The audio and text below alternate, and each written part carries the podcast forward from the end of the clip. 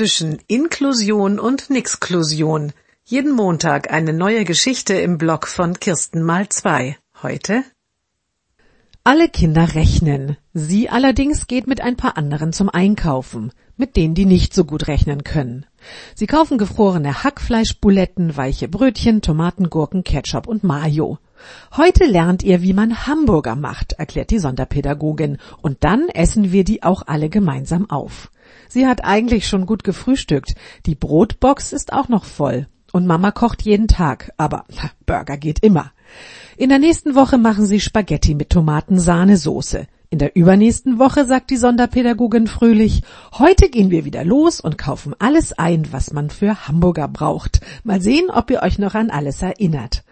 Abends steht sie auf der Waage. Nee, sagt Mama, das kann doch jetzt nicht sein. 47 Kilo, das sind schon wieder drei Kilo mehr. Sie zuckt mit den Achseln. Mit so großen Zahlen hat sie noch nie gerechnet.